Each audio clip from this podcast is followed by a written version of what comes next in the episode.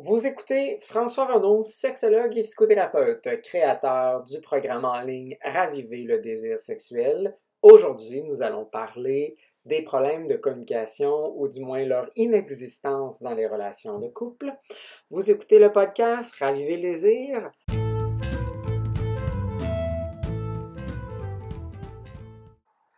Vous avez des commentaires sur le podcast, des questions que vous voulez poser sur la sexualité que vous aimeriez qu'on aborde, n'hésitez pas à communiquer à info commercial lesexologue.ca. Vous pouvez aussi visiter euh, notre site internet à www.lesexologue.ca. Il est aussi possible de s'inscrire à un webinaire complètement gratuit euh, sur la différence de désir sexuel dans les couples, euh, disponible aussi sur le site. Vous pouvez vous y inscrire et recevoir le lien pour y assister. Donc aujourd'hui, nous allons parler de euh, l'absence, en fait, de problèmes de communication dans les relations. Donc, c'est souvent une erreur qu'on peut avoir tendance à faire euh, de s'imaginer ou de mettre la cause de nos problèmes, de nos conflits sur euh, la communication, les mésententes, euh, pas bien se comprendre, pas bien être capable de s'entendre, ce qui génère émotion, frustration, irritation, peine, tristesse, colère, etc. et on met beaucoup l'accent sur comment on communique, euh, surtout à parler par exemple au jeu. Euh, ce qui reste relativement limité parce qu'on n'aborde pas réellement euh, le problème de fond quand on aborde les problèmes de communication de cet angle-là, parce que ce n'est pas parce que je nomme mes besoins de façon plus adéquate qui certainement va faire en sorte que je vais avoir plus de chances à ce que mon partenaire réponde à mes besoins si je parle davantage de mes besoins que si je fais des reproches, par exemple. Mais ce n'est pas parce que je parle de mon point de vue en jeu ou des choses de ma perspective au jeu ou que je nomme mes besoins au jeu. Ça se peut que même si on fait ça, l'autre ne va pas nécessairement vouloir être en accord, ne va pas nécessairement aimer ce que vous dites et euh, va probablement vouloir changer en fait votre perspective quand il entend certaines choses euh, qu'on peut avoir. Donc, je vous donne un exemple. Euh, j'aimerais que tu fasses plus de ménage ou j'aimerais qu'on vive dans un environnement plus propre, je me sentirais mieux. Super de belles demandes. Vous avez probablement une meilleure chance à ce que l'autre réponde à ce besoin ou ce désir-là de faire plus de ménage. Par contre, il est aussi possible que l'autre ne veuille pas faire plus de ménage qu'ils ont atteint leur niveau de tolérance au ménage ou à la saleté, puis le vôtre n'est pas le même et vous n'êtes pas capable de vous entendre sur la quantité, la fréquence et le genre de ménage qu'on va faire. Je peux faire une même demande, mais plus au niveau sexuel. J'aimerais qu'on fasse plus l'amour souvent. J'aimerais vivre de l'intimité avec toi de façon plus régulière pour qu'on se sente plus proche. Demande tout à fait adéquate. Et qui, encore une fois, vous donne plus de chance à ce que l'autre, ça lui tente d'y répondre que critiquer, par exemple, qu'ils sont frigides, qu'ils ne vous baissent pas assez, euh, qu'ils ont des problèmes de, libido ou d'hormones, puis qu'ils devraient aller se faire checker, que ça fait longtemps, en fait, qu'ils ne vous ont pas touché, etc., et qu'on fait toutes sortes de, de, reproches qui vont faire en sorte que ça va davantage tuer le désir. Mais ce n'est pas parce que je nomme que je veux plus de temps avec mon partenaire, que je nomme que je veux plus de sexualité pour se sentir proche, que l'autre va vouloir répondre à ce besoin-là ou ce désir-là. C'est un droit que l'autre personne peut avoir de ne pas répondre à ça. On peut certainement euh, prendre en considération la demande et vouloir répondre à cette demande-là, mais ça se peut qu'on ne veut pas en fait donner plus on a déjà l'impression peut-être de donner assez, ou on n'a pas le goût de donner ça, qu'on peut certainement explorer le pourquoi en arrière, mais ce n'est pas parce que j'ai un besoin que mon partenaire va nécessairement vouloir y répondre. Et c'est là souvent que les problèmes de communication embarquent. C'est que souvent, en fait, les premières fois qu'on communique potentiellement nos besoins, nos désirs, on les a généralement, dans la majorité des cas, bien communiqués. Mais quand on voit que l'autre, en fait, n'y répondent plus malgré nos demandes, mais ben là, on change souvent notre stratégie et on commence à le demander de façon peut-être plus arrogante, par le sarcasme, par de l'humour, par la dévalorisation, par le rabaissement de l'autre personne. Et là, effectivement, on repousse encore plus l'autre. Et c'est là qu'on va parler de problème de communication. C'est parce qu'on va nommer en fait les choses de façon désagréable. Et certes, ça, ça peut potentiellement fonctionner, euh, ou comme je dis, ça va avantager la demande, mais ça ne nous mène pas immédiatement à recevoir qu'est-ce qu'on veut, parce que souvent des enjeux sous-jacents plus importants ou ben, je ne veux pas en fait répondre à ta demande parce que j'ai vécu beaucoup de frustration à l'égard de d'autres situations. Tu n'as peut-être pas répondu à certaines de mes demandes euh, de ton côté aussi, même si je les ai peut-être même demandé de façon tout à fait adéquate et agréable pour que je me donne plus de chance. Et donc, c'est là ici que parfois le, le mind mapping rentre en ligne de compte. Donc, c'est quoi le mind mapping? Mais le mind mapping, en fait, c'est votre capacité à lire et interpréter les, émotions et les intentions d'une autre personne. Quelqu'un qui n'a pas ces habiletés-là a moins de 4 ans euh, ou a des problèmes de santé mentale sévères, dont une déficience intellectuelle ou un haut niveau en fait d'autisme euh, important, parce que même les personnes autismes ont la capacité de faire du mind mapping à un certain degré, et certaines personnes même autistes ont, euh, une très bonne capacité à le faire. Et donc notre capacité à, mind mapper, donc de voir les intentions des autres, c'est tout d'être de lire entre les lignes le, non-verbal, euh, le sarcasme. Donc, quand je fais du sarcasme, euh, tu vas comprendre que je suis sarcastique. Euh, je peux te faire un regard désobligeant et tu vas comprendre que je désapprouve en fait de ton comportement actuellement. Donc, je vous donne un exemple. On est à un souper de famille, on fait une blague un peu salace, peut-être potentiellement un peu déplacée. Ton partenaire ou ta partenaire te regarde en fait avec une paire de yeux pour te signifier que c'était complètement inapproprié, l'autre personne n'a absolument rien dit. Elle a tout simplement regardé. Elle vous a peut-être en fait donné un petit coup de pied sur le tibia, juste assez douloureux pour que vous puissiez comprendre que c'était inapproprié sous la table. Elle vous a rien dit, la personne, mais vous comprenez en fait qu'est-ce qu'elle dit.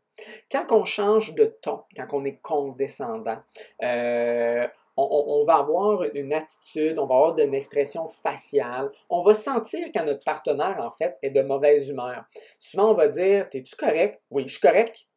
T'es-tu sûr? Oui, oui, je suis correct. Juste par l'intonation, on sait que cette personne-là n'est pas correcte et on sait qu'en ce moment, elle est en train de nous mentir.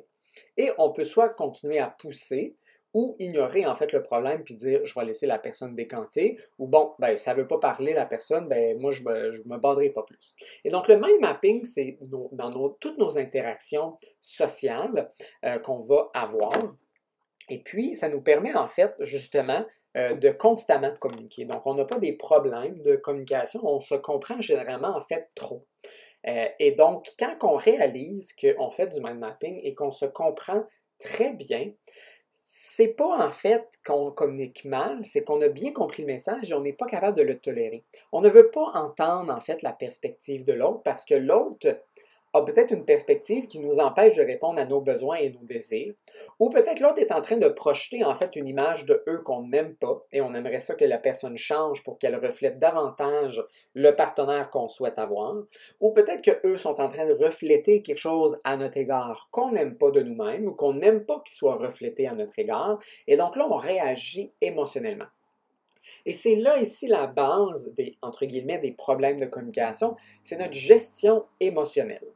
Parce que je peux communiquer très adéquatement, en fait, ou, je peux même mal comprendre quelque chose, mais c'est ma réaction émotive à ce qui m'est communiqué, même si ça a été mal interprété, mal compris, ma réaction émotive va déterminer est-ce qu'on va continuer à discuter, dialoguer calmement, sainement, adéquatement pour atteindre un point où on va peut-être être capable de s'entendre, ou je vais réagir émotivement dans la colère, dans la tristesse, dans la frustration, dans l'irritation.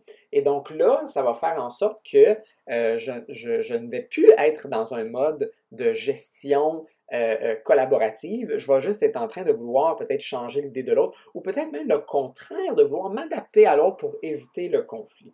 Et donc, je peux aussi faire du mind mapping où ce que je vois que l'autre s'énerve de plus en plus, et si je veux éviter en fait le conflit qui s'en vient, donc je prévois qu'il va avoir un conflit bientôt, eh bien là, je vais tempérer peut-être ma réaction, je vais peut-être me taire sur certaines choses parce que ça ne me tente pas de provoquer la future colère qui s'en vient parce que je sens déjà de l'irritation dans la manière que la personne me parle, par sa gestuelle, par le fait qu'elle me coupe la parole, par le fait qu'elle parle vite, qu'elle ne prend pas deux secondes pour réfléchir à ce que je viens de dire, puis argumente tout de suite son prochain point. Donc ça, c'est toutes des choses en fait qu'on enregistre à la vitesse de la lumière dans notre cerveau, qu'on a appris en fait depuis des années à enregistrer. Et donc, soit qu'on évite les situations où ça nous trigger dans nos réactions émotionnelles et donc là, on, vient peut-être potentiellement un peu agressif dans nos réactions ou très vif dans nos réactions, ce qui fait en sorte que là, on n'est plus en fait en train de collaborer, on devient combatif. Et donc, c'est ici en fait, comme je dis depuis le début, les problèmes de communication ne sont pas à la source du problème, c'est comment est-ce que je suis capable de tolérer la différence chez l'autre. Si je ne suis pas capable de tolérer que l'autre a une perspective différente de moi, de eux ou d'une situation particulière comme le ménage, le sexe, la famille, l'éducation de nos enfants, l'argent, l'écologie, qui sont généralement les cinq ou six euh, sujets qui sont le plus euh, euh, conflictuels parce qu'ils viennent toucher nos valeurs les plus profondes. Et malgré que peut-être au début de la relation, on avait l'impression qu'on avait des similitudes à l'égard de certaines de ces choses-là, on réalise que peut-être à certains égards, on a des différences. Et là, ça revient un peu à ma chronique de la dernière semaine, donc la chronique 10, comment des choses qu'on aimait chez notre partenaire deviennent des choses qu'on déteste ou qui nous irritent chez l'autre. C'est que là, on a réellement appris à connaître notre partenaire. Et là, finalement, on a un reflet qui est différent de ce qu'on s'était imaginé. Et donc, notre mind mapping de la personne change. Et donc, on n'a plus le partenaire qu'on souhaitait et qu'on fantasmait avoir et qu'on admirait au début. Ils ont changé. Et donc là, ce qu'on essaie de faire, c'est de inculquer que cette personne-là retourne dans leur euh, l'image qu'on voulait de eux. Et c'est là que les problèmes de communication arrivent. C'est que je ne suis pas capable de te changer. Je ne suis pas capable de te mettre dans le moule que je souhaite que tu sois ou que je pensais que tu étais dedans. Et donc là, je vis de fortes émotions et je ne comprends pas, entre guillemets, euh, qu'est-ce que tu me communiques quand en réalité, ce que je te dis, c'est je ne suis pas d'accord, arrête d'être cette personne-là, arrête d'avoir ces idées-là, arrête d'avoir cette perspective-là, arrête de me refléter une réalité que je n'aime pas de ta personne, change, s'il te plaît. Je ne suis pas capable de tolérer cette différence-là. Et pourquoi qu'on ne tolère pas ces différences-là? C'est parce que les différences font en sorte qu'on a une relation qui sont de plus en plus insatisfaits et on n'est pas capable finalement de s'entendre. Euh, et donc, si on s'entend de moins en moins, on a de plus en plus d'insatisfaction, mais on va avoir plus de chances à euh, amener la relation à potentiellement une rupture. Donc, qu'est-ce qu'on fait justement quand on a, entre guillemets, des problèmes de communication, puis qu'on voit qu'on a de plus en plus de différences avec euh, notre douce moitié, puis que simplement dire euh, ou parler au jeu euh, ne fonctionne pas, nous amène pas justement à obtenir ce qu'on souhaite dans la relation, bien, c'est justement de regarder Qu'est-ce qui fait que j'ai de la misère à tolérer ces différences-là? Pourquoi est-ce que je veux tant que l'autre soit différent ou réponde à certains de mes besoins? Ou est-ce que j'ai regardé pourquoi l'autre, en fait, ne veut pas répondre à mon besoin? Et donc, si je reste sur le simple fait que euh, je dois changer la manière que je communique, bien, je vais me buter constamment à juste me répéter, me faire comprendre, mais d'avoir quelqu'un qui ne veut pas répondre finalement à ces besoins-là, qui ne veut pas être la personne que je souhaite être. Et donc là, on doit rediriger en réalité euh, nos lunettes vers la réelle cause de la difficulté. Et puis, c'est comment est-ce que là, je peux apprendre à tolérer ces différences-là? Euh, est-ce qu'il y a une façon que l'autre puisse aussi s'adapter? Est-ce qu'il y a une certaine rigidité qui s'est installée? Est-ce que moi aussi, finalement, euh, je me suis trop adapté ou je suis devenu trop rigide avec le temps et j'ai besoin effectivement de m'assouplir face à des différences. J'ai peut-être besoin justement d'être moins fusionnel dans la manière que j'agis pour que je puisse être plus heureux, en fait, finalement, dans ma, relation avec l'autre. Donc, posez-vous ces questions-là. Est-ce que j'essaie de régler des problèmes de communication en changeant la manière, simplement la manière que je communique, puis que finalement, je fais juste me répéter, mais de différentes façons? Est-ce qu'effectivement, j'ai besoin de regarder les, différences que je ne tolère pas finalement chez l'autre ou des différences que l'autre ne tolère pas chez moi et que peu importe comment je vais exprimer mes désirs ou que je vais exprimer que je ne veux pas répondre à un désir de l'autre, on va tourner un peu en rond finalement et comment là j'apprends à gérer mes émotions face à cette situation-là pour qu'on n'envenime pas la situation et qu'on ne la rempire pas et qu'on ne se bute pas finalement à avoir des stratégies qui ne fonctionnent pas réellement. Vous avez écouté le podcast Raviver le désir avec François Renaud, sexologue et psychothérapeute, créateur euh, du programme en ligne euh, Raviver le désir sexuel pour des gens qui ont des différences de désir dans leur couple. Euh, si vous avez des questions, des commentaires, des choses que vous aimeriez qu'on aborde sur le podcast, écrivez-nous à info à commercial lesexologue.ca. Vous pouvez aussi visiter notre site lesexologue.ca la semaine prochaine, on parlera de fantasmes. Au revoir.